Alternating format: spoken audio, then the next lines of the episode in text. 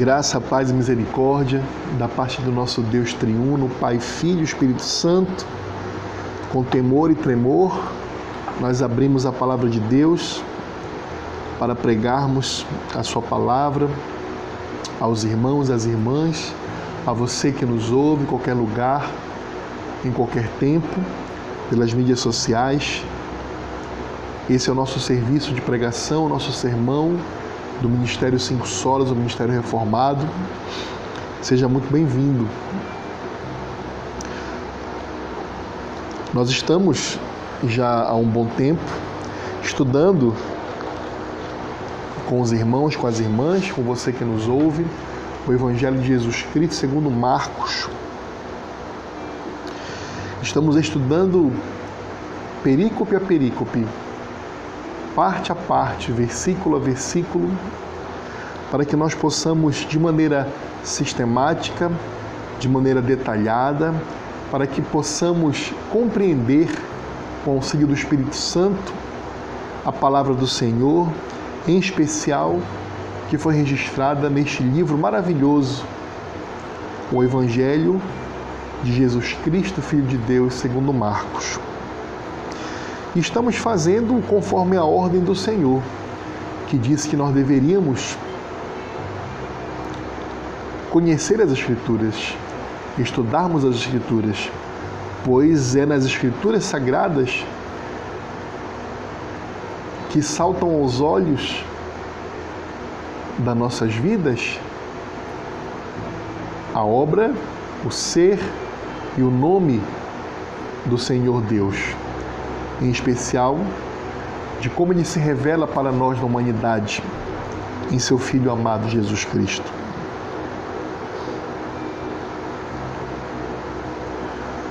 Nós temos compreendido, com a graça de Deus, que este é o Evangelho, estas são as boas novas, boas novas de vida eterna, boas novas de arrependimento, boas novas pregadas pelo Senhor Jesus Cristo. Jesus Cristo, Filho de Deus, verdadeiro Deus, verdadeiro homem, que na plenitude dos tempos o Verbo unigênito do Senhor se fez carne e habitou no nosso meio, cheio de graça, cheio de bondade, de poder, como diz João e ele sendo Cristo, o Messias, o ungido, prometido, a semente da mulher, desde Gênesis, do livro de Gênesis, anunciado, ele é aquele que iria reunir na sua pessoa santa o ofício sagrado de rei, de profeta, e de sacerdote. E não só isso, sabemos que ele é o Filho unigênito de Deus, o verdadeiro Deus. Como diz o Credo Niceno, Deus verdadeiro de Deus verdadeiro, gerado, não criado, consubstancial ao Pai. E esse Senhor Jesus Cristo, Filho de Deus, no nosso meio, na plenitude dos tempos, no tempo determinado por Deus, iniciou seu ministério. E a sua pregação, como nós podemos observar no Evangelho segundo Marcos, no capítulo 1, versículo 15, tinha por base cinco pontos principais. Quais são esses pontos principais? Primeiramente, a plenitude dos tempos. O Senhor Jesus sempre falava da plenitude dos tempos. E o que significa isso, meus irmãos e minhas irmãs? A plenitude dos tempos é nada mais nada menos do que o momento adequado, o qual o Messias, o Cristo, o ungido, a semente da mulher que esmagaria a cabeça da serpente. O tempo, o momento em que ele se manifestaria na terra ao seu povo eleito. O segundo ponto, muito importante dos cinco que nós podemos observar em Marcos 1,15, sobre a pregação de Jesus, era sobre o reino de Deus. O Senhor Jesus, além de pregar a plenitude dos tempos com a vinda do Messias na pessoa dele, ele pregava sobre o reino de Deus, o estabelecimento aqui na terra do reino de Deus. Sim, reino esse que desde a queda de Adão no Éden tem sido manchado, tem sido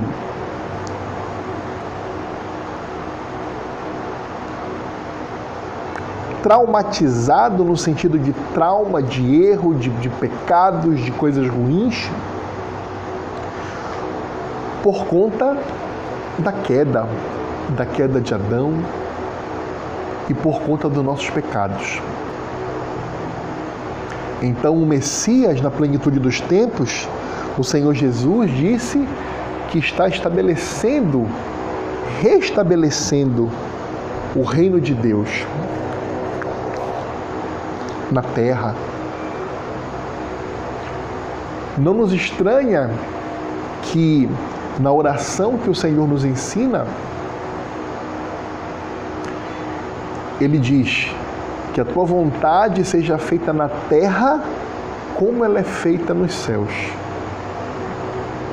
Onde os anjos que permanecerem em seu estado natural de submissão e de obediência a Deus desejam constantemente obedecerem a Deus e têm prazer nessa obediência. Então, a oração que o Senhor nos ensina tem a ver com esse reino de Deus, que aqui na terra seja restabelecido esse reino, essa vontade do povo de Deus, da criação, de obedecer com amor, em espírito e em verdade ao seu Criador. O terceiro ponto importantíssimo que nós podemos, importantíssimo que nós podemos observar no Evangelho de Jesus segundo Marcos e que norteia toda a pregação, o ministério de Jesus é o arrependimento.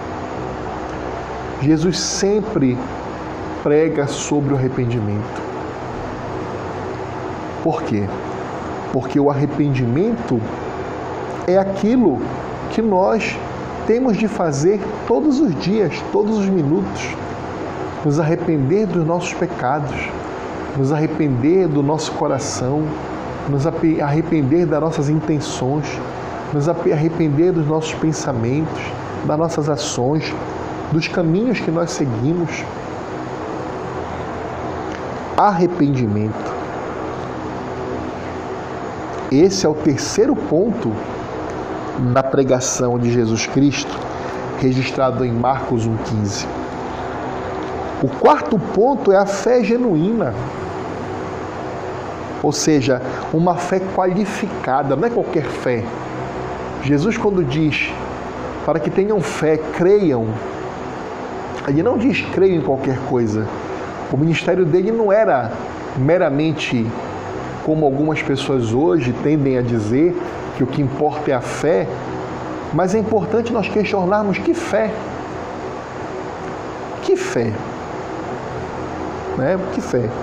Jesus pregava uma fé qualificada, uma fé em Deus, uma fé na obra dele enquanto Cristo, Messias, o Filho de Deus, uma fé no seu ministério, uma fé no Evangelho uma fé nessas boas novas de salvação. Esta é a fé que Cristo prega no seu ministério. Esse é o quarto ponto dos cinco que são nevrálgicos, que são principais na pregação de Cristo. A fé. Todas as vezes que o Senhor Jesus diz: Vai, tua fé te salvou, vai, tua fé te curou, ele não está elogiando a fé pela fé. Ele não está fazendo uma ode à fé. Ele está dizendo a tua fé qualificada, porque tu tivestes fé em mim, porque tu tivestes fé que eu sou o Messias, porque tu tivestes fé que eu, Cristo, posso, tenho poder e autoridade para realizar o que tu queres. Esta fé que o Senhor Jesus elogia, uma fé qualificada, não é fé por fé. Infelizmente, nos nossos dias atuais, nós observamos, meus irmãos e minhas irmãs, que é muito comum uma pessoa chegar para você e falar assim: Ah, você é uma pessoa de fé. Aí você fala: É, tenho fé.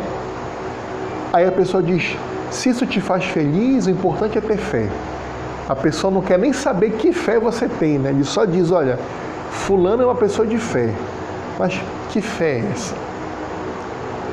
Nós sabemos que, infelizmente, fé dos nossos dias está muito associada a crendices. Tem pessoas que possuem fé em horóscopo, tem pessoas que, pessoas que possuem fé, que acreditam na sua inteligência, na sua capacidade, no seu esforço. Tem pessoas que têm fé no, no, no, no seu conhecimento, às vezes que têm fé em si mesmas. Não, eu não vou errar. E temos que lutar para que nós crentes não tenhamos fé em nós mesmos. Não, eu não vou cair. Eu não vou pecar. Não, isso eu não vou fazer jamais. Não é à toa que a Bíblia diz que, olha, quem está de pé, cuidado para que não caia. Eu não estou falando aqui de perda de salvação. Não estou falando nisso. Nós somos reformados, calvinistas, puritanos. Uma vez salvo, salvo para sempre. É um dos cinco pontos do, calvinismo, do calvinismo. A perseverança dos santos. Não é verdade? Nós estamos falando aqui em cair em pecado. Cair em pecado. É.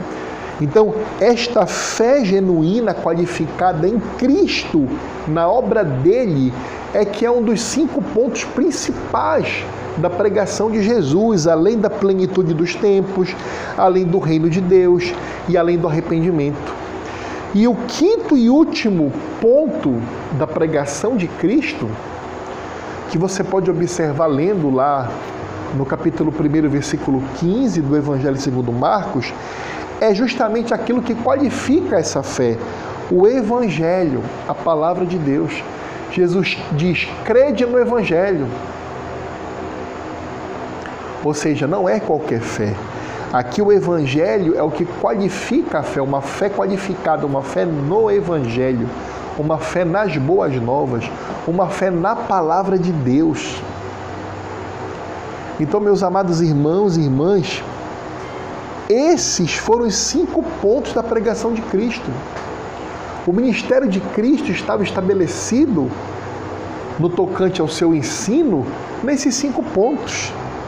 Na chegada da plenitude dos tempos com a vida do Messias, no restabelecimento do reino de Deus aqui na terra, no arrependimento eficaz dos eleitos após a regeneração do Espírito Santo a fé genuína, a fé salvadora, aquela fé que é depositada em Cristo Jesus na obra de Cristo. E no Evangelho, a palavra de Deus, só a Escritura. Percebem? Então, esses são os cinco pontos que nós podemos observar da pregação de Cristo ao estudarmos o Evangelho segundo Marcos. Nós já apresentamos a vocês também o esboço que nós estamos utilizando para ministrarmos esta palavra para vocês. Nós estamos utilizando um esboço que está presente na Bíblia de Estudo Herança Reformada. E nessa Bíblia de Estudo Herança Reformada, uma Bíblia muito boa, nós estamos exatamente no ministério de Jesus nos arredores do mar da Galileia. Esse esboço ele divide o ministério de Jesus. Primeiramente ele fala do ministério de Jesus na Galileia, depois ele fala do ministério de Jesus na Judéia e depois ele fala do que? Da paixão, morte e ressurreição de Cristo.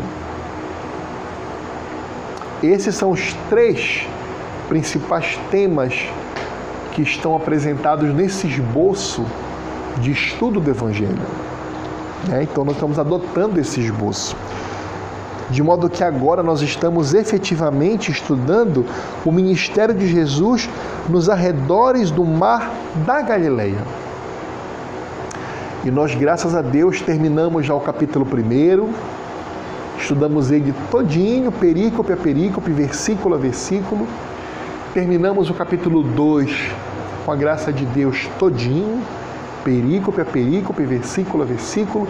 E o capítulo 3, para a honra e glória do Senhor, nós terminamos semana passada. E hoje nós estamos iniciando o capítulo 4. De modo que nós já compreendemos, para podermos entrar nesse capítulo 4, não só essas coisas que eu já apresentei aos irmãos, mas também a terrível oposição que o Senhor Jesus estava sofrendo no seu ministério.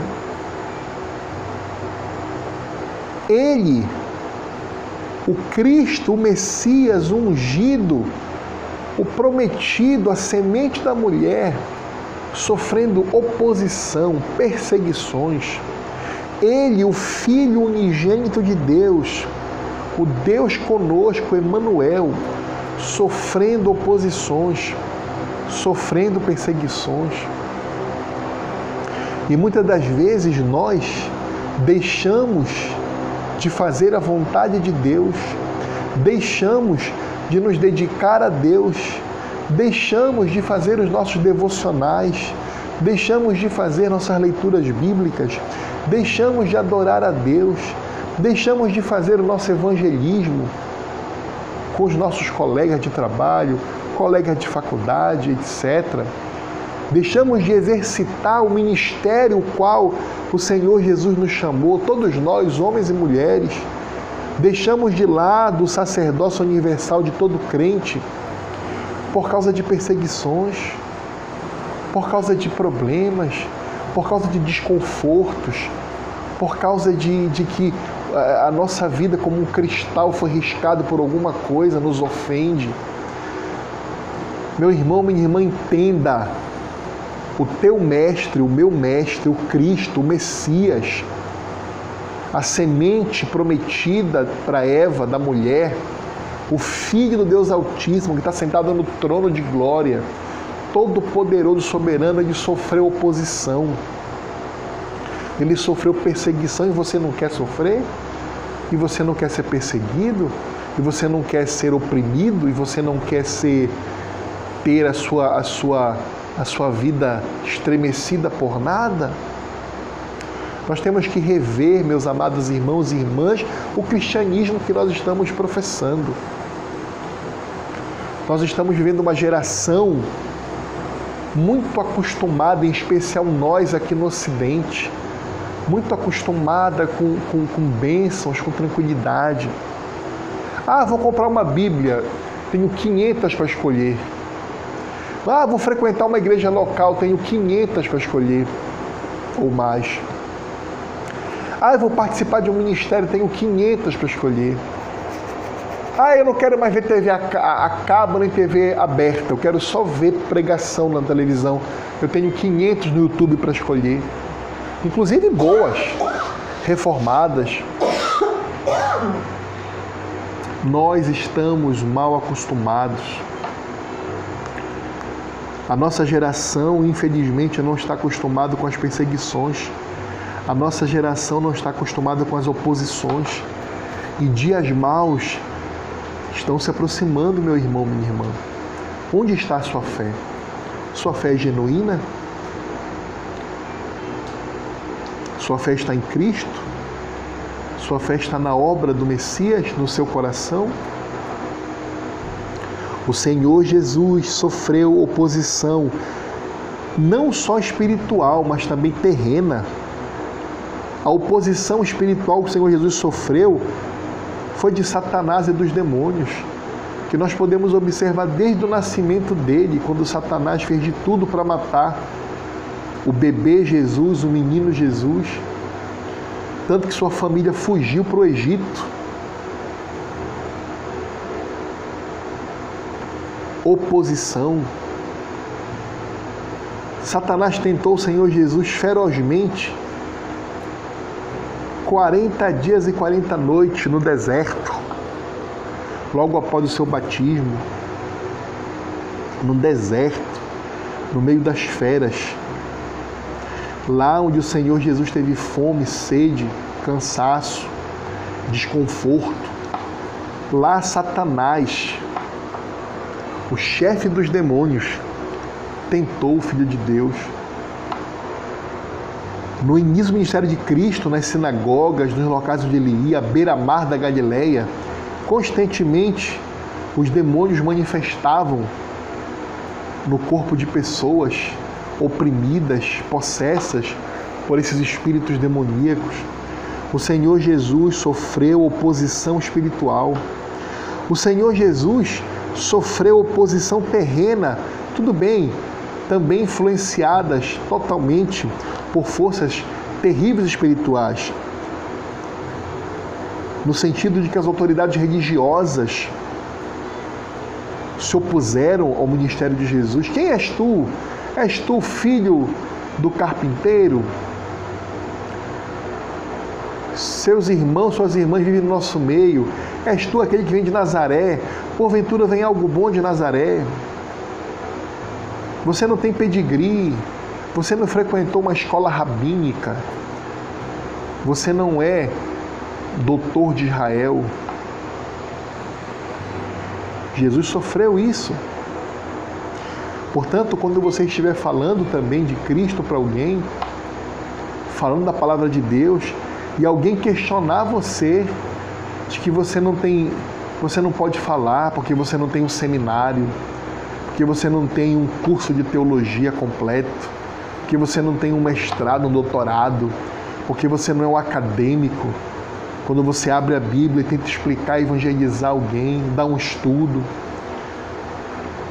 Lembre-se que foi feita a mesma coisa com teu mestre, com Jesus Cristo. Ele sofreu oposição das autoridades religiosas.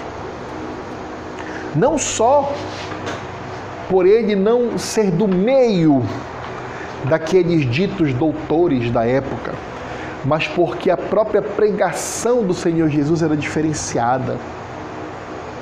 Ele não pregava como os doutores da lei, ele pregava com autoridade. E os ouvintes, os alunos, os discípulos de Cristo viam a diferença. O Senhor Jesus foi perseguido por autoridades cíveis, autoridades seculares, pelo Império Romano, o Filho de Deus Altíssimo foi pendurado no madeiro romano, numa cruz romana. Romana, no poder secular. O Senhor Jesus foi torturado sob um chicote romano. Então o Senhor Jesus sofreu perseguição, oposição das autoridades civis. E você acha que você não vai sofrer também? E você acha que não está próximo o dia que a sua fé vai ser testada pelos governantes civis? Você acha que não vai chegar o momento em que você terá que dizer quem é o teu Kyrios? se é César ou se é Jesus, se você obedece ao Estado ou se você obedece a Cristo. Quando essa obediência necessariamente causar um antagonismo insolúvel, tipo, se você obedecer a Cristo, você está desobedecendo às leis do Estado. Esse é o momento em, que sua fé vai ser provada. E penso eu que não está longe disso acontecer. Mas quando isso acontecer, lembre-se, meu irmão, minha irmã, em qualquer tempo que você está ouvindo isso, talvez você esteja ouvindo isso debaixo de uma perseguição. Nós não sabemos. Nós colocamos nas mídias sociais as pregações, os sermões, nós não sabemos se de repente esse sermão está sendo ouvido agora numa gruta, numa caverna, com três ou quatro irmãos ali fugindo de uma perseguição. Você com fome, já tendo perdido seu marido, sua esposa. Nós não sabemos. Nós não sabemos. Mas nós sabemos que o nosso Senhor foi perseguido pelas autoridades civis. Nós sabemos que o Senhor teve oposição dos seus próprios parentes. Seus próprios parentes, seus irmãos, suas irmãs não acreditavam nele, faziam pouco caso, não acreditavam em sua missão como Messias,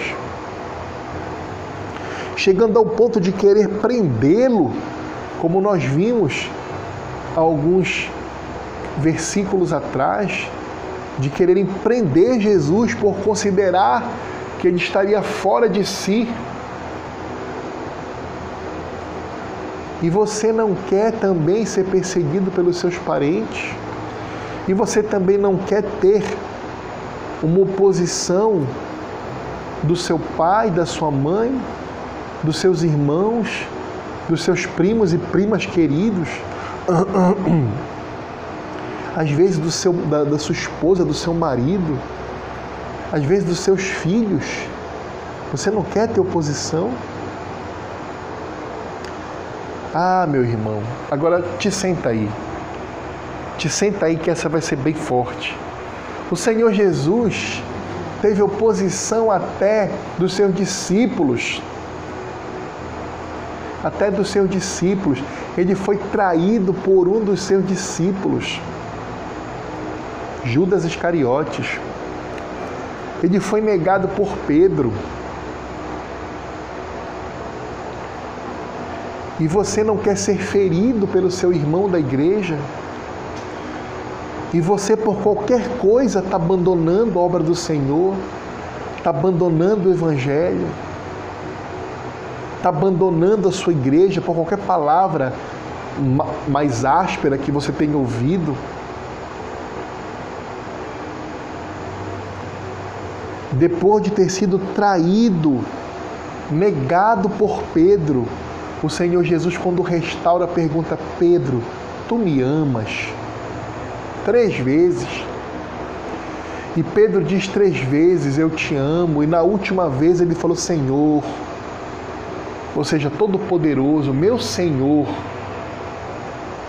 tu sabes tudo, onisciência, tu sabes que eu te amo.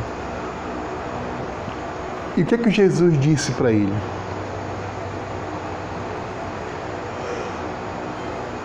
Fazes muito bem em me amar porque eu sou Deus. Esteja sempre comigo porque eu sou Deus. Jesus falou o que para ele? Apacenta as minhas ovelhas. Fica perto das minhas ovelhas. Não te desgarra, nem permita que elas se desgarrem de você. Meu irmão, minha irmã, se você está me ouvindo agora e você não está fazendo parte de nenhuma igreja, de nenhuma congregação, se você está desigrejado, você está errado, você está errada. Você tem que urgentemente pertencer a uma congregação, ter comunhão sadia com seus irmãos, com as irmãs. Ah, irmão Eduardo, mas eu não aguento, é muita fofoca, é muita coisa e tal. Meu irmão, minha irmã,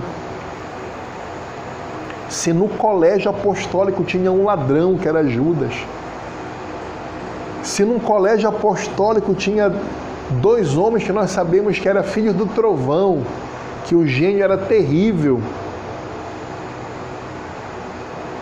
que era Tiago e João, se no colégio apostólico tínhamos Pedro, que também tinha um gênio e ainda negou a Cristo, você quer que na sua congregação local todos sejam perfeitos? Ei, escute o que eu vou lhe falar. Você não é perfeito. Você não é perfeita. Você tem muitos erros, muitos pecados. Tão ou mais pecaminosos que os seus irmãos na congregação que você deixou de ir. Jesus falou para Pedro: Apacenta as minhas ovelhas, fica próximo das minhas ovelhas. Feitas estas considerações, meus irmãos, minhas irmãs, vamos entrar hoje, agora, no nosso texto base de hoje. E para isso, eu peço que vocês abram a sua Bíblia no Evangelho segundo Marcos, no capítulo 4. Vamos ler dos versículos 1 a 20. Marcos, capítulo 4, versículos 1 a 20.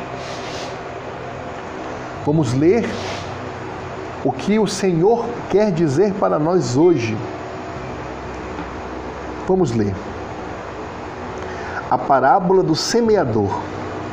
Voltou Jesus a ensinar à beira-mar e reuniu-se numerosa multidão a ele, de modo que entrou num barco, onde se assentou, afastando-se da praia, e todo o povo estava à beira-mar na praia. Assim, lhes ensinava muitas coisas por parábolas no decorrer do seu doutrinamento. Ouvi.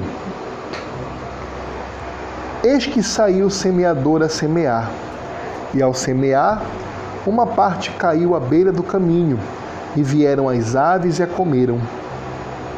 Outra caiu em solo rochoso, onde a terra era pouca, e logo nasceu, visto não ser profunda a terra Saindo, porém, o sol a queimou, e porque não tinha raiz, secou-se. Outra parte caiu entre os espinhos, e os espinhos cresceram e a sufocaram, e não deu fruto. Ora, enfim, caiu em boa terra e deu fruto, que vingou e cresceu, produzindo a trinta, a sessenta e a cem por um e acrescentou: Quem tem ouvidos para ouvir, ouça.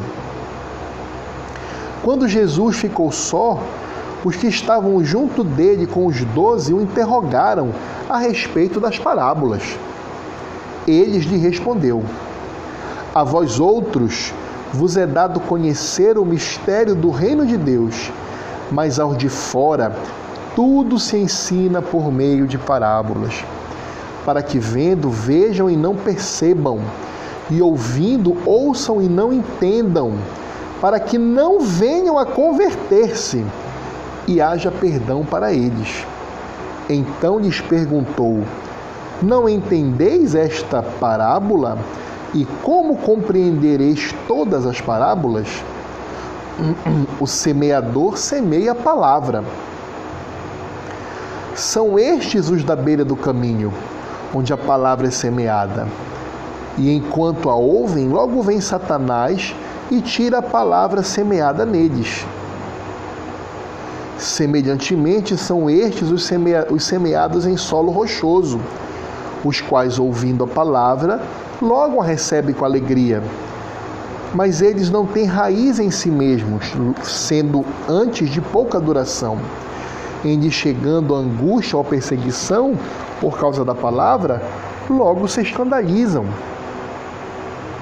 Os outros, os semeados entre os espinhos, são os que ouvem a palavra, mas os cuidados do mundo, a fascinação da riqueza e as demais ambições concorrendo sufocam a palavra, ficando ela infrutífera. Os que foram semeados em boa terra são aqueles que ouvem a palavra e a recebem, frutificando a 30, a 60 e a 100 por um. Palavra do Senhor, graças a Deus. Vamos ler também os textos paralelos que está em Mateus, capítulo 13, versículos 1 a 9. Mateus, capítulo 13, versículos 1 a 9. Naquele mesmo dia, saindo Jesus de casa, sentou-se à beira-mar, e grandes multidões se reuniram perto dele, de modo que entrou num barco e se assentou, e toda a multidão estava em pé na praia. E de muitas coisas lhes falou por parábolas, e dizia: Eis que o semeador saiu a semear. E ao semear, uma parte caiu à beira do caminho, e vindo as aves a comeram. Outra parte caiu em solo rochoso, onde a terra era pouca, e logo nasceu, visto não ser profunda a terra. Saindo, porém, o sol a queimou, e porque não tinha raiz, secou-se. Outra caiu entre os espinhos, e os espinhos cresceram e a sufocaram. Outra, enfim, caiu em boa terra e deu fruto a cem, a sessenta e a trinta por um. Quem tem ouvidos para ouvir, ouça. Então se aproximaram os discípulos e lhe perguntaram: Por que lhe falas por parábolas? Ao que respondeu: Porque a vós outros é dado conhecer os mistérios do reino dos céus, mas aqueles não lhes é isso concedido. Pois ao que tem se lhe dará e terá em abundância, mas ao que não tem, até o que tem lhe será tirado. Por isso, lhes falo por parábolas. Porque vendo não veem, e ouvindo não ouvem, nem entendem, de sorte que nele se cumpre a profecia de Isaías. Ouvireis com os ouvidos e de nenhum modo entendereis. Vereis com os olhos e de nenhum modo percebereis. Porque o coração deste povo está endurecido de mau grado ouviram com os ouvidos e fecharam os olhos, para não suceder que vejam com os olhos, ouçam com os ouvidos, entendam com o coração, se convertam e sejam por mim curados. Bem-aventurados, porém, os vossos olhos, porque veem, e os vossos ouvidos, porque ouvem. Pois é verdade vos digo que muitos profetas e justos desejaram ver o que vedes e não viram, e ouvir o que ouvis e não ouviram. Atendei vós, pois, a parábola do semeador.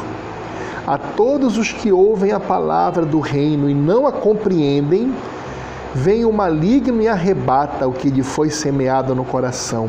Este é o que foi semeado à beira do caminho.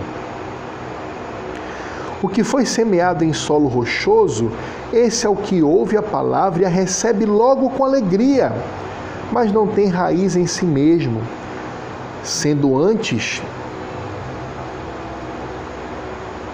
de pouca duração, em de chegando a angústia ou a perseguição por causa da palavra, logo se escandaliza. O que foi semeado entre os espinhos é o que ouve a palavra Porém, os cuidados do mundo e a fascinação das riquezas sufocam a palavra e fica infrutífera. Mas o que foi semeado em boa terra é o que ouve a palavra e a compreende. Este frutifica e produz a cem, a sessenta e a trinta por um. O último texto paralelo está em Lucas capítulo 8, versículos 4 a 8. Lucas 8,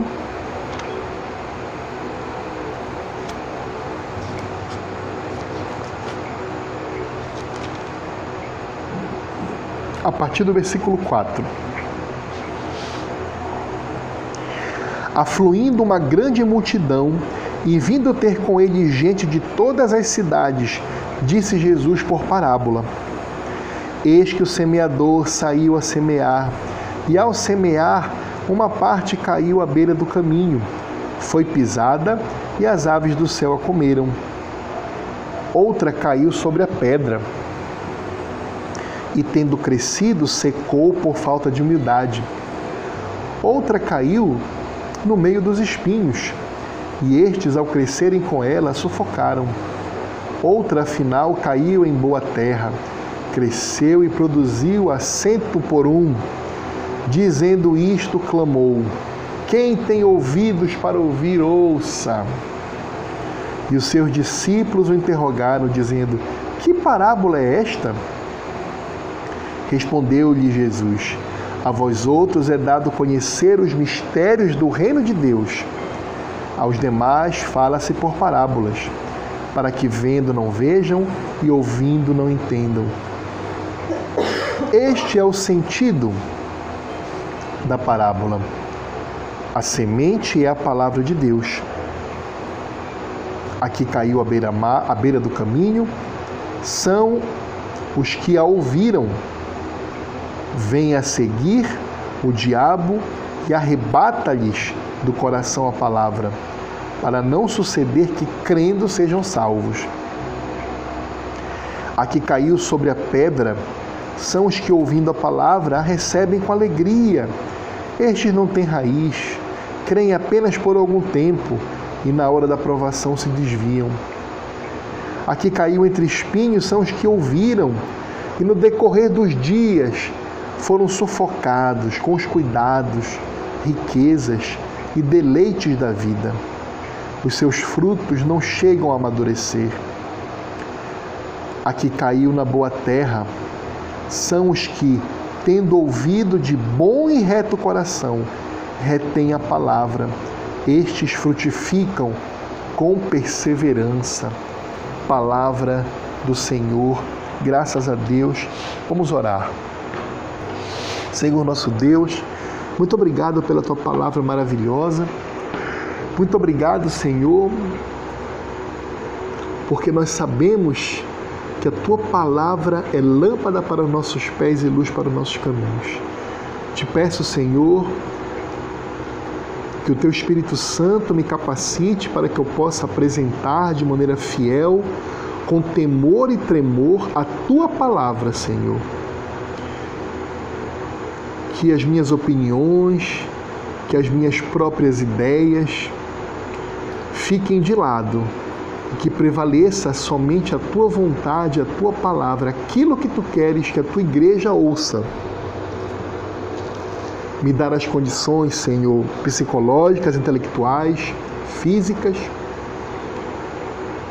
a tua graça para poder anunciar de maneira autoritativa, de maneira poderosa o teu evangelho.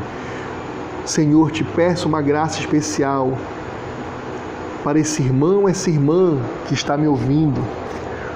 Que o Senhor edifique, encoraje, crie vontade de santidade, aumenta a fé desse irmão, dessa irmã, que essa palavra venha consolar, encorajar, alimentar, esse crente. E que a tua palavra também, Senhor, gere confissão de pecados, quebrantamento e arrependimento àquele que ainda não te serve. É o que te pedimos em nome de Jesus. Amém. Meus irmãos, vocês notaram que hoje nós temos duas perícopes, né? Nós costumamos estudar perícope a perícope. Nesta, neste sermão, eu resolvi unir duas perícopes, porque a primeira perícope é a narração da parábola, é aquilo que Jesus conta, é a história que Jesus conta, né? Então, em que pese nós termos alguns ensinamentos aqui na história propriamente dita, é, é muito maior proveito que nós também tenhamos agora a explicação da parábola, que está na segunda perícope, né? Então, hoje, excepcionalmente, nós estaremos estudando duas perícopes. Né? É, primeiramente, a perícope de número 1. Um, nós temos a narrativa da parábola do semeador, que está no capítulo 4, versículos 1 a 9 de Marcos, e depois nós temos a explicação desta parábola pelo próprio Senhor Jesus, nos versículos 10 a 20, também do Evangelho segundo Marcos, capítulo 4. Eu fiz isso para que nós tenhamos o um melhor entendimento do texto. Nós iremos ver, como vimos aqui, não só o nosso texto base, como também os textos paralelos em, Mar, em Mateus e em Lucas. Né? O importante primeiramente, meus irmãos, é nós darmos um background, um, um pano de fundo. O que é que está por trás dessa parábola que o Senhor está contando? Qual é o cenário, né? Para que nós possamos compreender. Primeiramente, o Senhor está à beira-mar. Que mar é esse, irmão Eduardo? Na Galileia. Lembra do nosso esboço? Que nós estamos estudando o ministério do Senhor Jesus nos arredores do Mar da Galileia, então o Senhor Jesus está à beira-mar, à beira do Mar da Galileia. Observamos também que existe uma grande multidão ali. Não é uma pequena multidão, é uma grande multidão seguindo o Senhor Jesus. Em virtude disso, e para melhor ser ouvido e melhor ensinar aquele povo e os seus alunos, seus discípulos, o Senhor Jesus entra num barco. Bem natural isso, né? Quem conhece praia, barco, sabe que quando você está na praia e tem uma grande multidão, fica um pouco até difícil de você falar com todo mundo, mas se você pega um barco e você se distancia um pouco da praia, todos que estão ali na praia vão poder te enxergar melhor e vão poder te ouvir melhor. Então foi o que Jesus fez. Jesus pegou um barco, entrou, se afastou um pouquinho da margem e passou a ensinar aquele povo. Ele se afastou da praia, né? Não só para poder melhor desempenhar o seu santo ministério de ensino, mas também porque a multidão, nós sabemos que naquele meio haviam muitos caçadores de milagres, né? Caçadores de milagres. Isso te lembra alguma coisa no dia de hoje? Já vi até pessoas que dizem que são caçadoras de milagre pela internet, né? Isso aí é condenado pela palavra de Deus, viu? Ser caçador de milagre. e geralmente esses caçadores de milagre, eles pressionavam a Cristo. Eles empurravam o Senhor Jesus. Porque havia uma multidão à beira-mar, uma multidão. E Jesus começa seu ensino nessas circunstâncias. Meus irmãos, o ensino de Jesus possui autoridade. Como nós dissemos, o ensino de Jesus, ele não é como o dos escribas e dos fariseus. Ele possui autoridade. Aí você pergunta, irmão Eduardo, que autoridade é esta? É simples. A autoridade que nos foi ensinada no início do Evangelho. Lembra? versículo 1 do capítulo 1, Evangelho de Jesus Cristo, o Filho de Deus.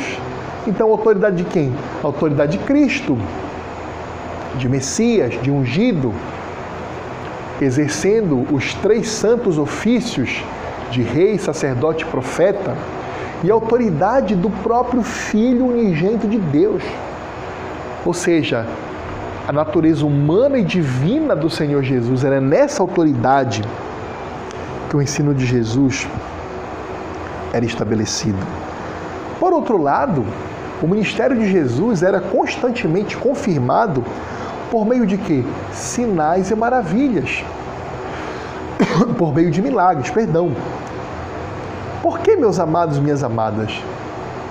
Lembra que Moisés, quando no Monte Sinai, lhe é dado o ofício, o ministério de ser o libertador do povo, uma figura que tipificava Cristo.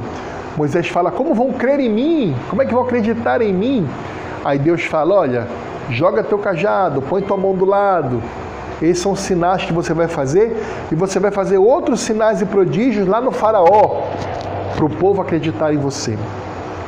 E Moisés, no final do seu ministério, ele diz que posteriormente Deus faria surgir no meio dos seus irmãos, ou seja, no meio do povo judeu, quem? Algum profeta semelhante a ele, Moisés. E Moisés falou: Em tudo escutai. E esse nada mais, nada menos era quem? O próprio Messias, o próprio Cristo. Então, é necessário também que a obra de Cristo aqui na terra, que o trabalho, que o ministério do Messias seja confirmado à semelhança do ministério de Moisés, com sinais, maravilhas, milagres e prodígios. Então, o ensino de Jesus envolvia também a realização da manifestação do poder de Deus por meio de sinais e maravilhas, por meio de milagres. E isso depois se passou para quem? Para a primeira fase da história da igreja, os apóstolos. O primeiro século, ele é marcado por esse selo de sinais, prodígios e maravilhas. Eu não estou dizendo que hoje o Senhor não faça milagres, ele faz. Só que da mesma forma como se foi feito na época da construção, da feitura do cânon da Escritura Sagrada, na época do Antigo Testamento, em Moisés, nos profetas, ou mesmo na época do Senhor Jesus Cristo e dos apóstolos, não, não mais. Desse jeito, não mais. O ensino de Jesus, como eu disse na introdução deste sermão, é baseado em cinco pontos principais: na plenitude dos tempos, no reino de Deus, no arrependimento, na fé genuína e no evangelho. Percebem? Aí você pode perguntar, mas irmão Eduardo, qual seria o objeto do ensino de Jesus? Muitas coisas. Nós vimos aqui que Jesus ensinava muitas coisas, diversas coisas, mas sempre piedade. Ou seja, o Senhor Jesus ensinava doutrina e vida prática. O Senhor Jesus não desvinculava uma coisa de outra. O Senhor Jesus não desvinculava teologia de vida prática. E isso é uma característica que foi resgatada pela igreja por conta do ministério maravilhoso dos puritanos. É por isso que nós do Ministério Cinco Solas, nós temos um carinho muito grande e nos consideramos uma igreja, um ministério reformado, é, que possui como patronos, que possui como é, figuras importantes para nós a figura dos puritanos. Porque os puritanos tinham esse desejo de resgatar o que? De resgatar esse ensino do Novo Testamento, da época apostólica, da época de Cristo, um ensino de piedade, um ensino com uma forte doutrina, uma forte teologia, como Jesus fazia, mas unido de maneira não separada, de maneira completamente ligada à vida prática, ao dia a dia. Como isso, irmão Eduardo? Simples. Estude muita teologia, leia muita Bíblia, escreva seus cadernos, faça seus apontamentos, faça seus resumos, faça cursos, se puder, entre no seminário, faça institutos teológicos, mas no seu dia a dia, na sua casa, pratique a teologia que você está estudando pratique a teologia que você está estudando. Senão de nada vai te adiantar. De nada vai te adiantar. Qual era a forma de ensino de Jesus? Como é que Jesus ensinava constantemente? Qual era a forma mais comum de ensino? Acabamos de ver parábolas. O Senhor Jesus utilizava essa forma, parábolas, né? Agora, essas parábolas eram interessantes, porque essas parábolas, como o próprio Senhor Jesus diz, era para que os não eleitos não compreendessem e depois os eleitos, o Espírito Santo explicava a parábola. Mas como explicava, irmão Eduardo? O próprio Senhor Jesus explicava a parábola depois para os eleitos, para os discípulos, para os seus alunos. Né? Agora, as parábolas de Jesus são um gênero muito especial de recurso de ensino. Muitos professores, até hoje em dia, muitos mestres, doutores da antiguidade, utilizavam de parábolas para ensinar. Mas preste atenção numa coisa: as parábolas de Jesus tinham uma coisa muito diferenciada, que é o que nós iremos abordar aqui. Nós iremos estudar, primeiramente, o gênero de parábolas, parábolas de Jesus. Nós não iremos falar de todos os tipos de parábolas, mas nas características principais das parábolas de Jesus. O que são? Eu vou procurar definir aqui o que significa parábola de Jesus. Notem que eu não estou definindo parábola como gênero. Eu estou vindo na espécie da parábola, as parábolas de Jesus Cristo, tá? Eu vou definir. As parábolas de Jesus Cristo são narrações de fatos do dia a dia, bem conhecidos pelos ouvintes, pelos seus alunos, que objetivavam ensinar grandes verdades aos estudantes. Verdades essas de cunho superior à moralidade, a saber, retirada do cotidiano, mas que apontavam para a palavra de Deus. Está aí, meus amados irmãos e irmãs, a grande diferença de uma parábola qualquer para uma parábola de Jesus. Uma parábola qualquer quer ensinar o moralismo, quer ensinar alguma moralidade. A parábola de Jesus quer ensinar o que? A fé na palavra de Deus, a fé no Messias, uma realidade teológica unida com a prática do dia a dia, com uma vida de piedade. Esta é a principal diferença. E por quê? Por que, irmão Eduardo, era assim? Ora, o Senhor Jesus, ele é o criador do ser humano. Nós sabemos lá em João capítulo 1 que o verbo estava com Deus, o verbo era Deus, né? E o Verbo criou todas as coisas, sem ele nada do que foi feito se fez. Portanto, o Senhor Jesus Cristo, como a encarnação do Verbo eterno de Deus, é o Criador do ser humano. Os mais recentes estudos dizem que a nossa mente, a mente do ser humano, ela aprende mais e melhor por meio de histórias, de parábolas. A nossa mente compreende mais metáforas. Sabe quando o nosso pai, a nossa mãe, queria nos ensinar alguma coisa, com algum cunho de moralidade, com algum cunho de, de, de um ensino cotidiano, nos contava uma historinha? Já foi descoberto que a nossa mente funciona assim. Nós aprendemos mais dessa forma. É por isso que os professores têm toda uma didática, eles aprendem uma matéria na faculdade em pedagogia chamada de didática, uma forma de ensinar. E já foi demonstrado por diversos estudos que a maneira como a mente humana melhor aprende é por meio de histórias, por meio daquilo que ele vê no dia a dia pela prática. De maneira muito mais rápida e eficiente do que por meio do abstrato. É por isso que, infelizmente, nós temos uma dificuldade natural na matemática abstrata. Mas quando você passa a aplicar essa matemática numa, numa ciência como a física, a química ou qualquer outra área, no comércio, no troco, você nota que você aprende mais rápido. Por quê? Porque ali tem toda uma didática, tem toda uma, uma historinha te contando. Né? Mas nós temos uma problemática aqui. Irmão Eduardo, o senhor está dizendo que a nossa mente aprende melhor por parábolas, certo? E aí eu estou falando em parábolas como um todo, não as específicas de Jesus. E depois o irmão disse que o Senhor Jesus ensinava preferencialmente por parábolas. E como é que essas pessoas não entendiam então? Aí vem também um dos diferenciais das parábolas de Jesus, da espécie de parábola.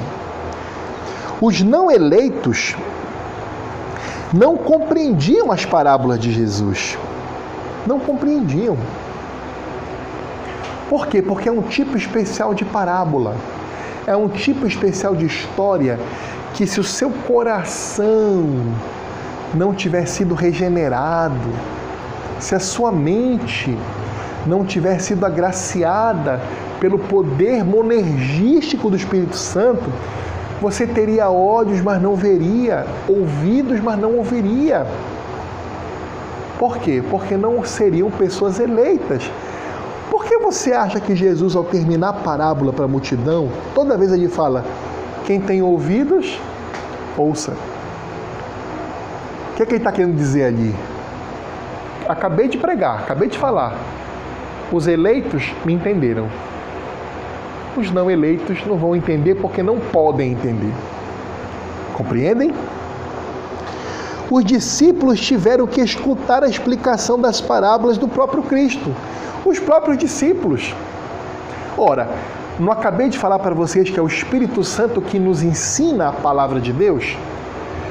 O Espírito Santo não é a terceira pessoa da Trindade? E Jesus Cristo não estava cheio do Espírito Santo, na plenitude do Espírito Santo? Natural que aqueles eleitos, os discípulos de Jesus, fossem ensinados pelo próprio Jesus no poder do Espírito Santo. Ou seja, os discípulos foram ensinados pelo próprio Deus ali a explicação da parábola, coisa que o Senhor Jesus não fez para os demais aqueles que não eram os eleitos.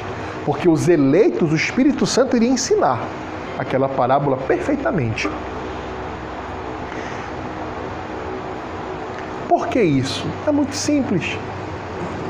Para nos ensinar que a salvação vem do Senhor. Para nos ensinar que é o Senhor que amolece o nosso coração e que endurece o coração do réprobo e que amolece o coração do eleito do escolhido. É para ensinar que a doutrina da predestinação e da eleição nos salta aos olhos em toda a Bíblia, inclusive na pregação do Messias, porque só os que têm ouvidos para ouvir são os que ouvem. E nessa parábola específica, nós vamos ver, nós vamos ver que o importante não são o importante ali, o mais importante, você vai notar comigo, que não é, não é, não é nada naquela semeadura ali. O importante é a qualidade do que? Da terra. Você vai observar que o importante ali é onde, onde aquela semente cai, em que tipo de terra. Em que tipo de terra? Por quê?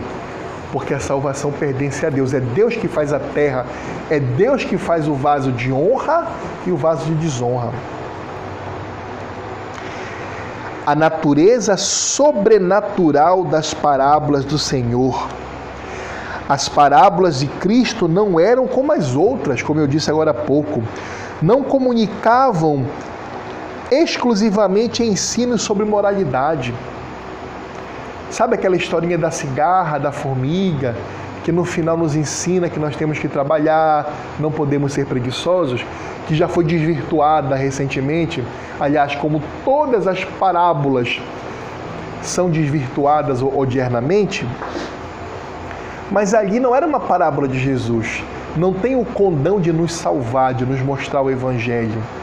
Sim, tem algumas nuances ali de verdades bíblicas, mas não tem toda a verdade bíblica, como as parábolas de Cristo são diretamente voltadas à proclamação do reino de Deus.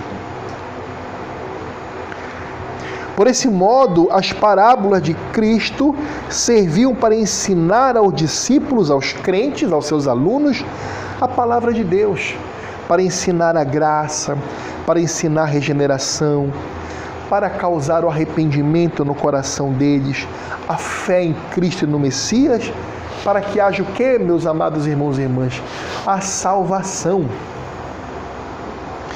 Por isso, por isso, os não eleitos não compreendiam as, as parábolas e nem Jesus as explicava detalhadamente para eles. Ao contrário dos eleitos, que recebiam a graça da instrução do Espírito Santo. Explicação de Jesus. Nesta parábola específica, nós vimos isso. O Senhor Jesus contou a parábola para toda aquela multidão. Quem tinha ouvidos, ouviu. E o Espírito Santo agiu. Mas no final, ele se reuniu com os alunos dele, com pessoas mais próximas, com alguns eleitos, e ele próprio explicou o Espírito Santo explicou. É que nem hoje o crente, quando abre a Bíblia, meu amado irmão, minha irmã, Jesus Cristo fala com você. É por isso que você tem que ler a Bíblia. É por isso que eu brinco com a minha amada esposa. Quando a gente está conversando, a gente fala, amor, tal coisa aconteceu, tu falou com o fulano de tal? Aí a minha esposa falou assim, meu amor, ele não lê nem a Bíblia, o que tu queres que eu faça?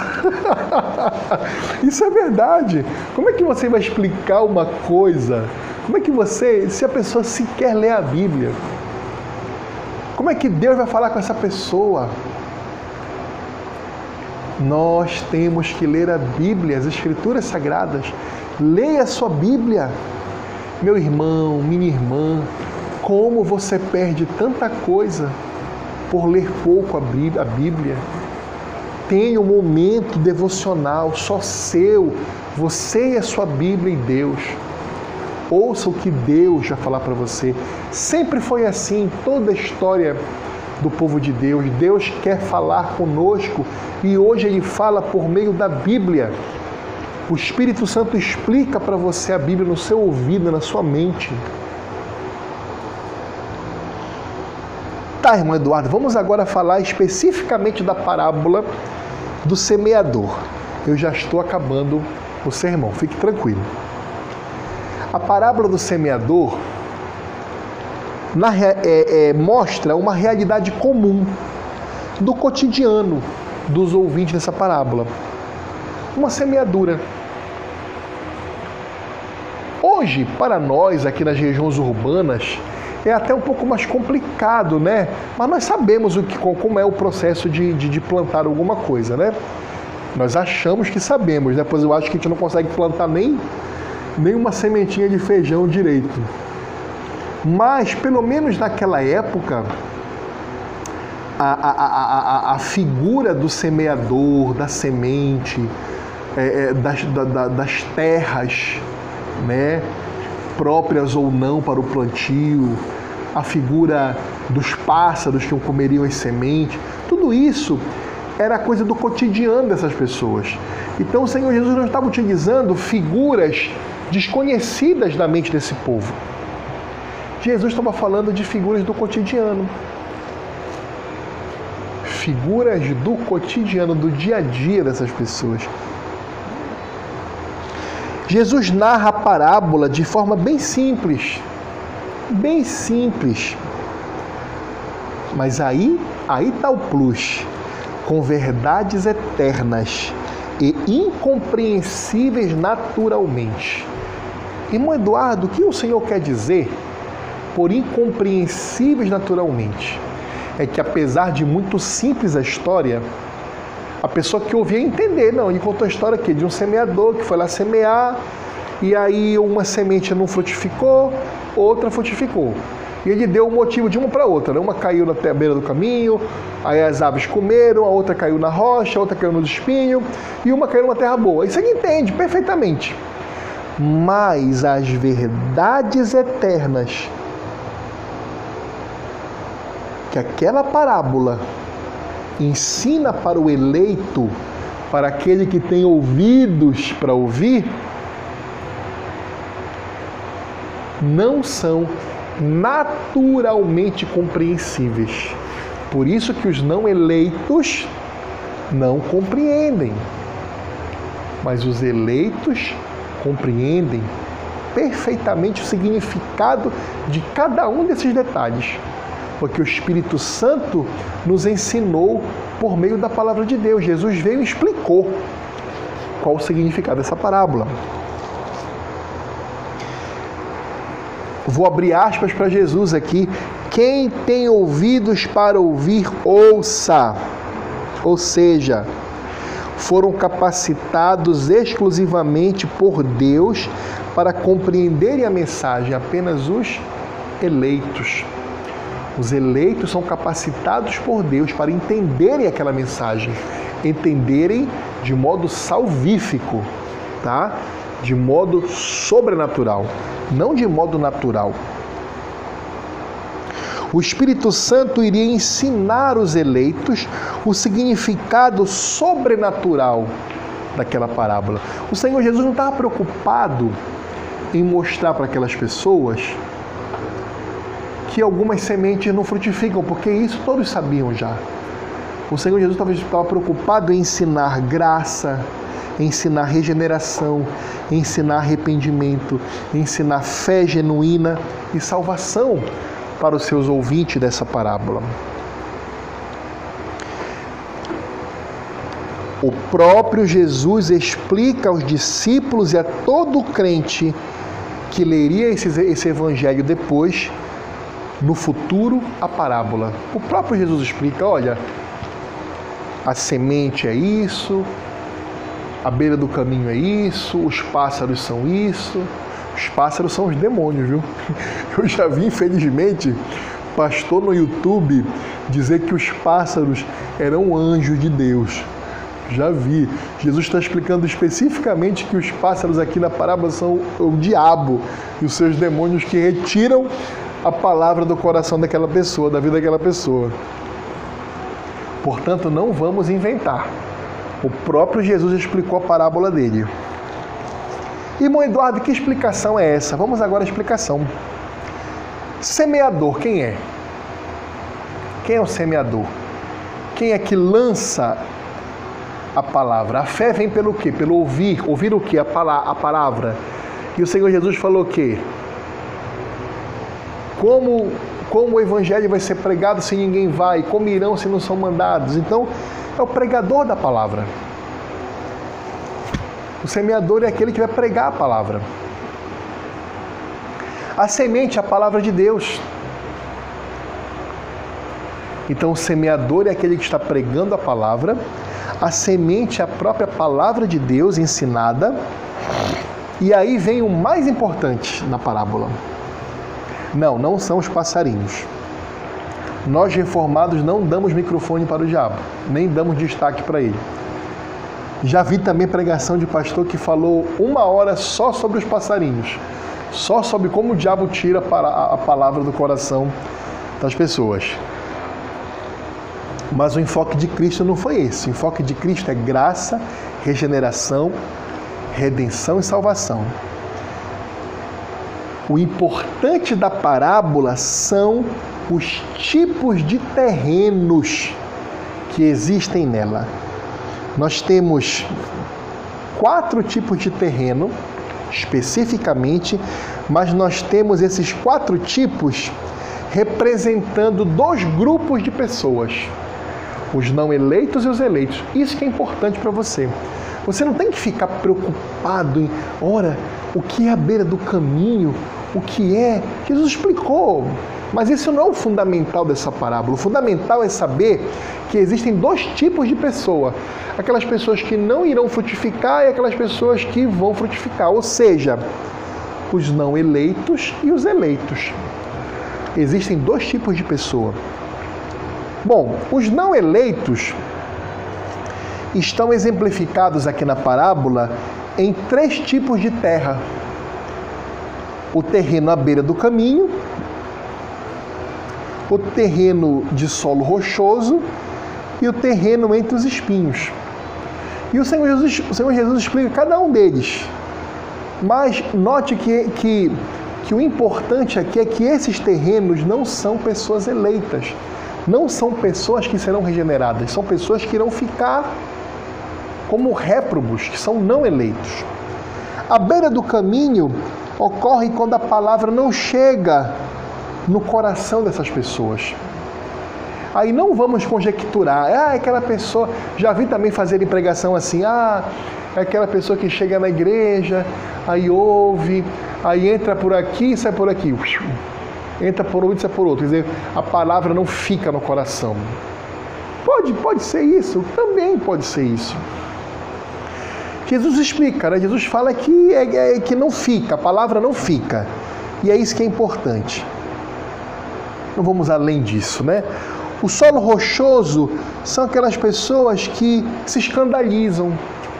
A palavra até chega, elas ficam um pouquinho, elas compreendem um pouquinho algumas coisas, né? Só que aí quando chegam que as perseguições, elas se escandalizam e abandonam. Ora, e nós, a Bíblia não pode se contradizer, né? Então, se alguém abandona a palavra é porque nunca foi crente. Se não é crente, é porque não é eleito. Nós não podemos. Não há contradição na Bíblia. Se a Bíblia ensina a predestinação e a eleição, esses três tipos de terreno são de pessoas não eleitas. Tá?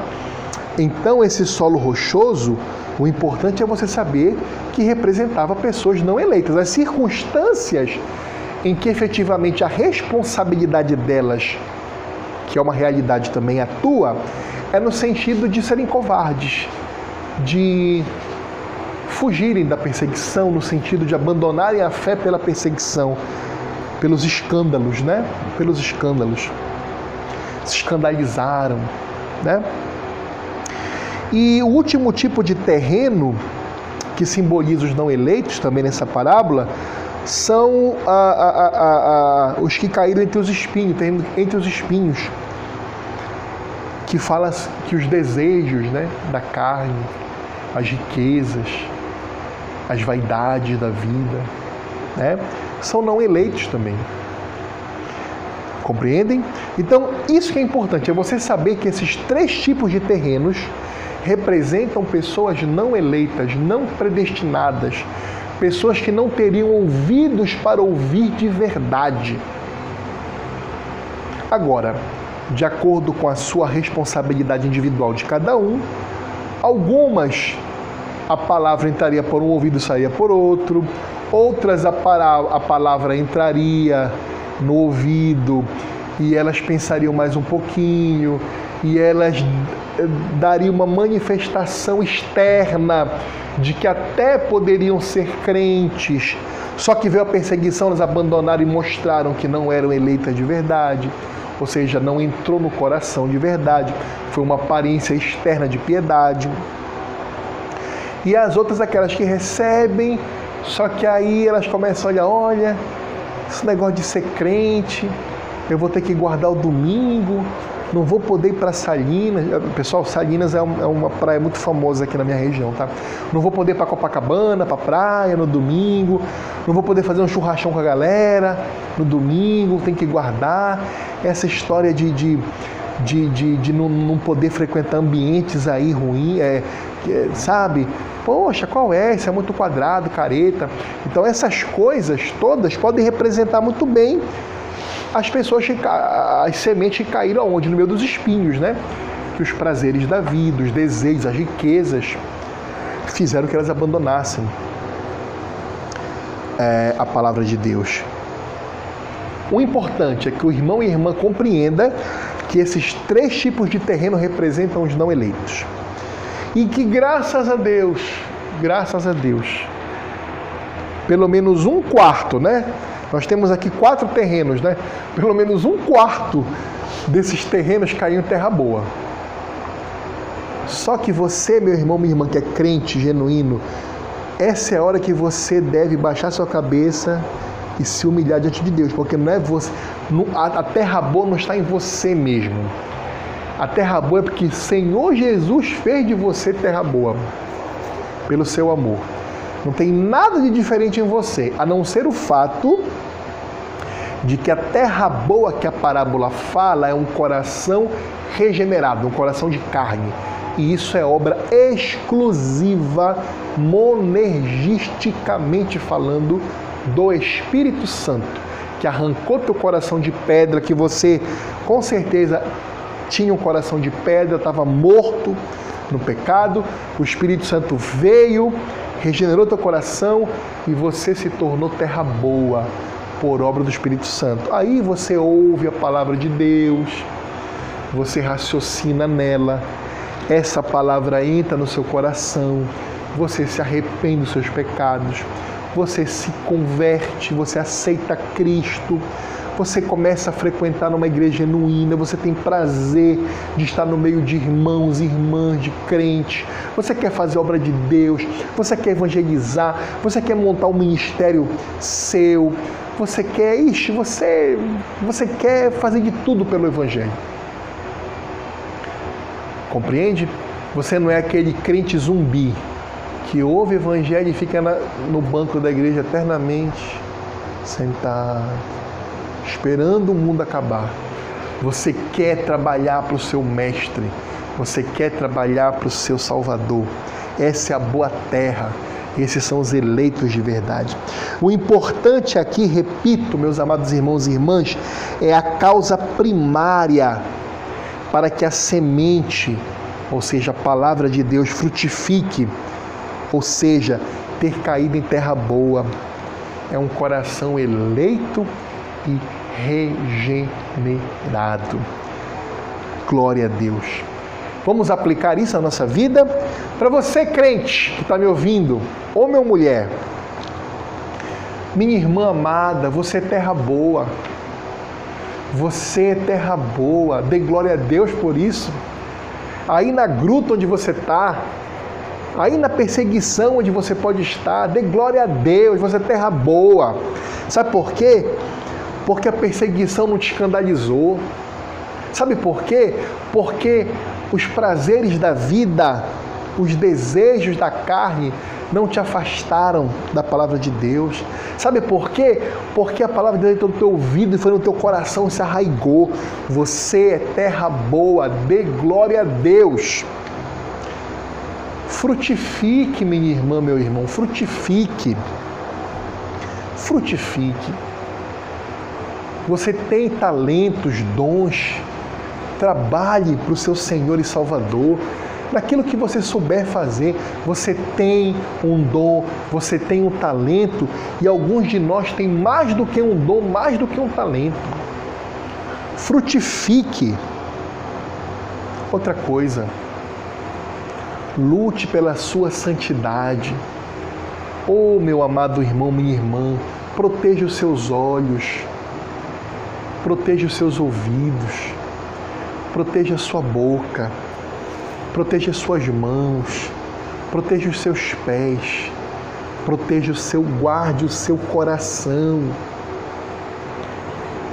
Santidade. Os crentes foram feitos para as boas obras. Não são as boas obras que fazem nos crentes eu sempre digo isso.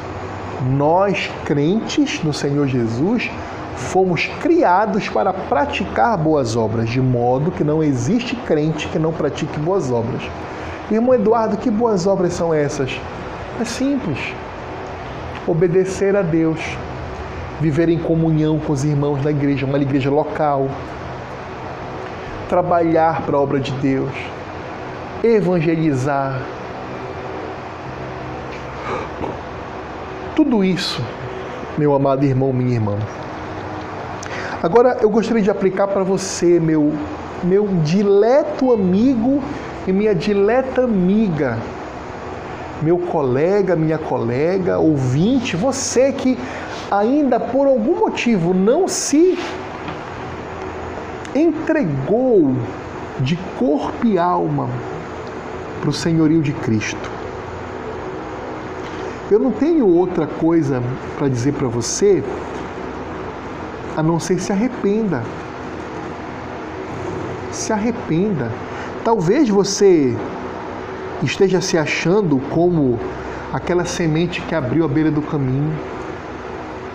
Que você fala, poxa, Eduardo, eu até tento ir para a igreja, eu sento lá, eu escuto pregação, mas entra no meu ouvido, sai por outro.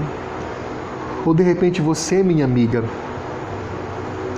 você acha que você é aquela terra que está meio dos espinhos, aquela semente que você até ouve, fica feliz, contente, aí depois você começa a cair pelos seus desejos, pela, pela sensualidade da vida, pelas luxúrias, pela, pela riqueza.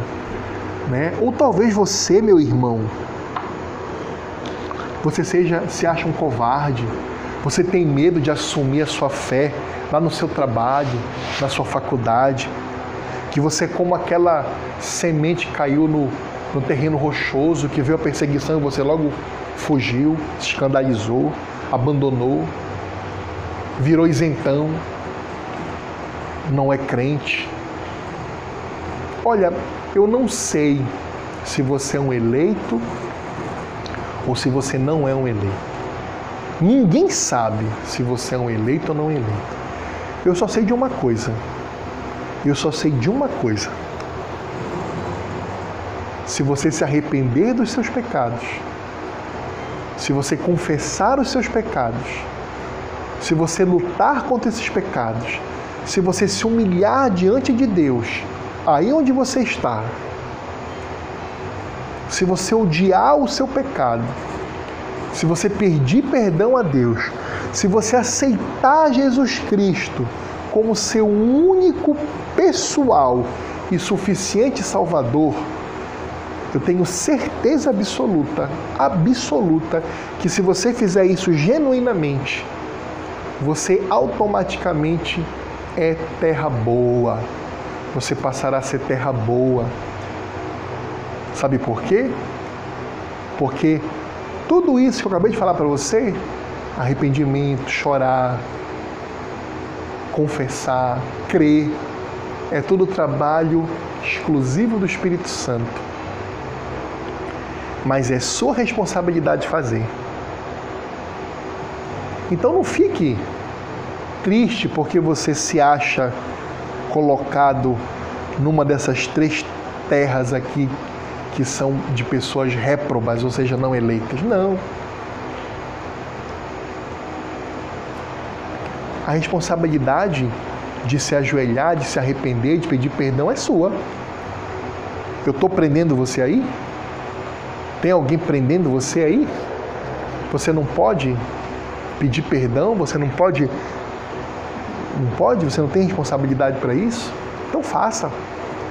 Faça. Faça.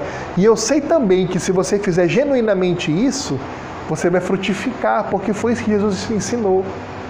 Que dará frutos 30, 100, 50 por um. Sabe por quê? Porque as boas obras foram feitas para os crentes fazerem. Então, se você se tornar um crente genuíno, porque você era um eleito, predestinado desde os tempos eternos, você vai passar a praticar boas obras. Sabe aquele palavrão, aquela blasfêmia que você amava falar, como muitos de nós que hoje somos crentes, você vai passar a odiar.